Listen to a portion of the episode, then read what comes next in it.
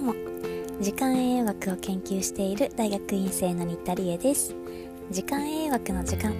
今回のテーマは、えー、学校の始まる時間についてちょっとお話ししたいなと思います、えー、皆さんは遅刻せずに毎日登下校できたでしょうか？大体私は、えー、結構真面目な方だったので遅刻はあまりせずに、え一応皆勤賞に近いところまで、え出席はできていたんですけれどただこの朝めちゃめちゃ早いですよね。特に通学の時間がとても長くかかる人も多いんじゃないでしょうか。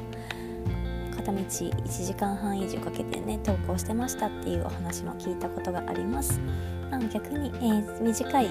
通学時間でもすぐけれども結構ギリギリまで寝ていたっていう人も、えー、いらっしゃるかもしれません。で日本においては、えー、全ての年代の人たちが、えー、睡眠不足になりがち睡眠時間が足りてない世界の他の国と比較して短いといったような話を以前もしました。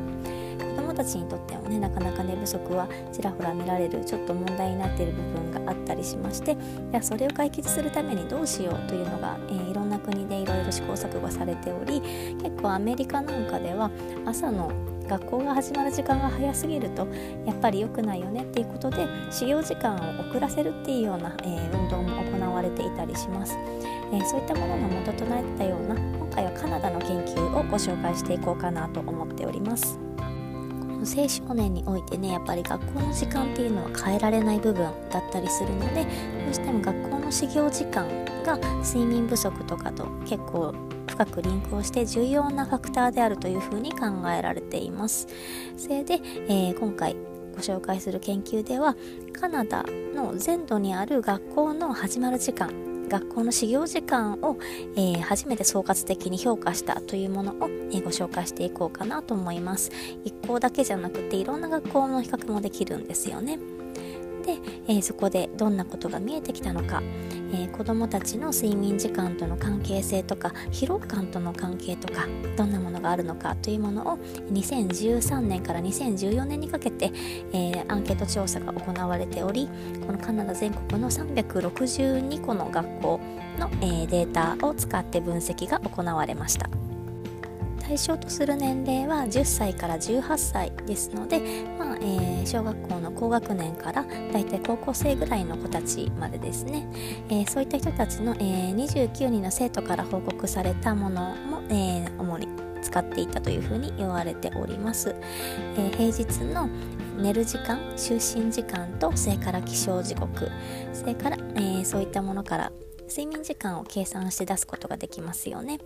えー、そういったものと疲労感とかいろいろ分析をしていきます。でこの平日の睡眠時間が国の推奨の睡眠時間ってやっぱりあるんですね。それを、えー、満たしているかどうか。で、えー、寝不足かどうかっていったものの一つの指標にしたりだとか。あとは疲労感については、まあ、自己申告ですね。その生徒さんがどれぐらい疲れているっていうふうに回答したかみたいな主観的な評価で、えー評価していくという方法が取られております。それでは早速、えー、どんな結果だったかということをご紹介していくんですけれども日本ではだいたい8時半ぐらいのスタートが多いですかね。この、ね、カナダで行われた調査では学校は平均するとだいたい朝の8時43分にスタートといったような結果だったそうです。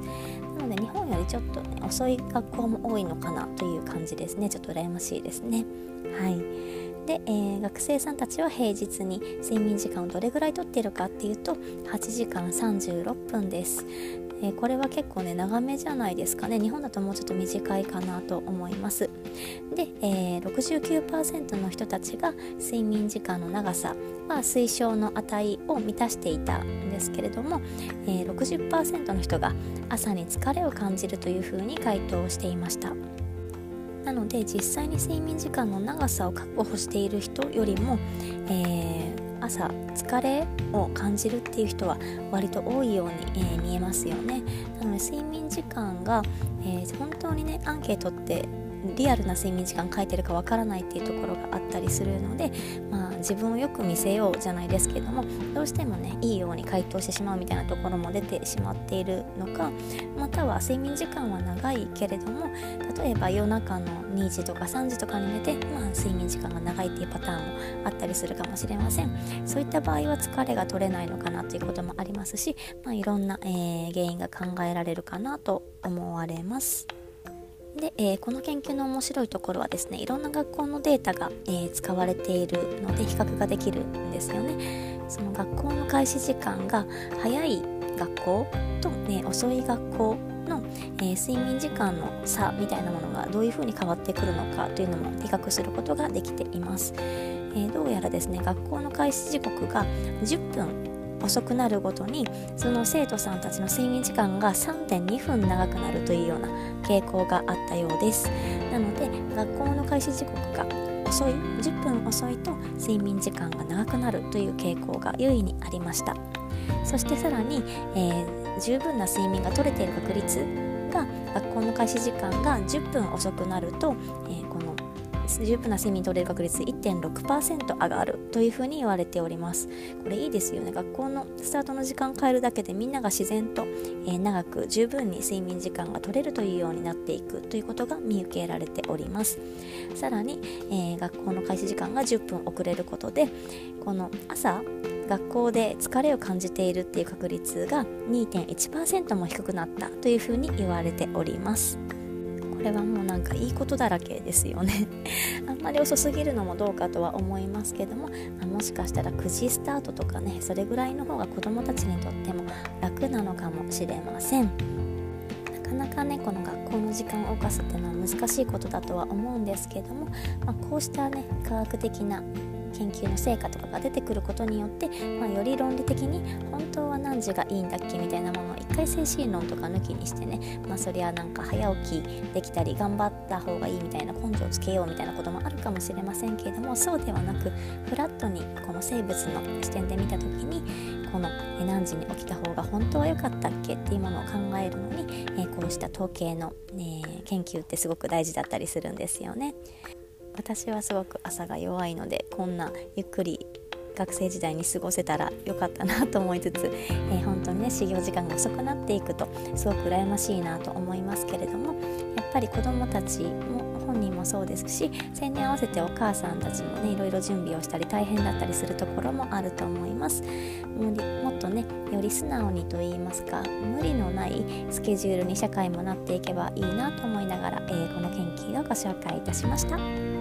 というわけで、えー、今日のまとめは学校の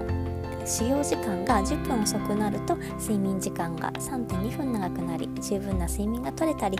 朝での学校の疲れも軽減されるよっていうような研究を今回はご紹介いたしました。ね、ちょっとブルーマンで雨も降っていて大変だったと思いますので、えー、そんなちょっとゆるっとした話題で始めてみました。今週もまた頑張っていきましょう。